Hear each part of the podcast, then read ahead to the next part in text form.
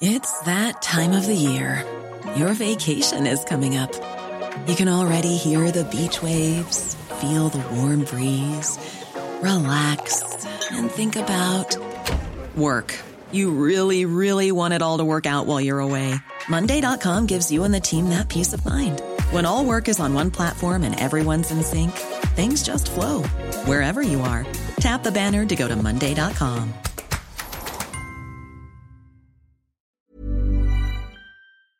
Vous méritez l'excellence. Ce flash vous est présenté par L'Or, sans doute le meilleur café du monde, disponible en capsule aluminium pour une expérience espresso intense, comme ce flash info. Salut, c'est Juliette Lewartowski. Nous sommes le lundi 2 juillet et vous écoutez Binge. L'info du jour, ce sont les quelques 600 manifestations organisées aux États-Unis pour protester contre la politique d'immigration de Donald Trump.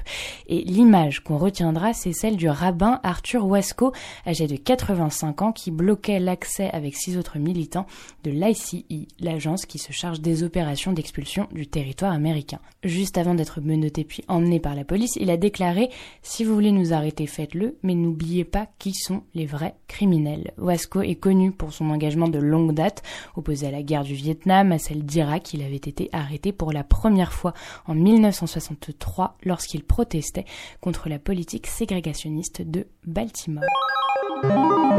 L'histoire du jour, vous avez entendu parler hier de l'évasion en hélicoptère du braqueur récidiviste Redouane Faïd, lui qui avait promis de s'être rangé, a finalement changé d'avis. Passionné de cinéma, ce sont les films d'action et de gangsters qui ont inspiré quelques-uns de ces braquages, comme Sleepers de Levinson avec De Niro ou Hit de Michael Mann, en les reproduisant plus ou moins fidèlement dans la réalité, selon les enquêteurs.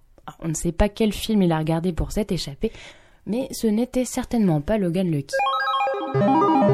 Le sophisme du jour est signé Daniel Cohen, l'économiste, à propos de la limitation de vitesse à 80 km heure, qui par un savant calcul a déclaré qu'on perdrait 7 milliards d'euros pour 300 vies. Ok, alors on aimerait bien savoir, monsieur Cohen, combien coûte une vie au juste? Pub du jour, oui car quand la pub est intelligente, il faut en parler. Il s'agit d'une marque de rasoir qui montre que les femmes ont aussi des poils, dingue, mais surtout qu'on peut avoir envie ou non de les enlever. Le spot se conclut par cette phrase However, whenever, if ever you want to be shaved, we'll be here. En gros, si jamais l'envie vous prenez de vous raser, les rasoirs Billy sont là. Aucune espèce d'injonction, donc ce qui est assez rare pour que ce soit souligné.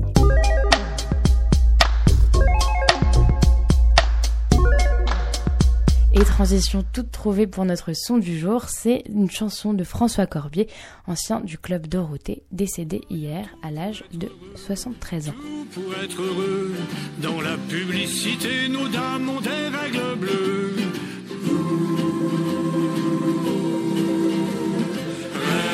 Règles bleues, tout pour être heureux. Merci d'écouter Binge Actu.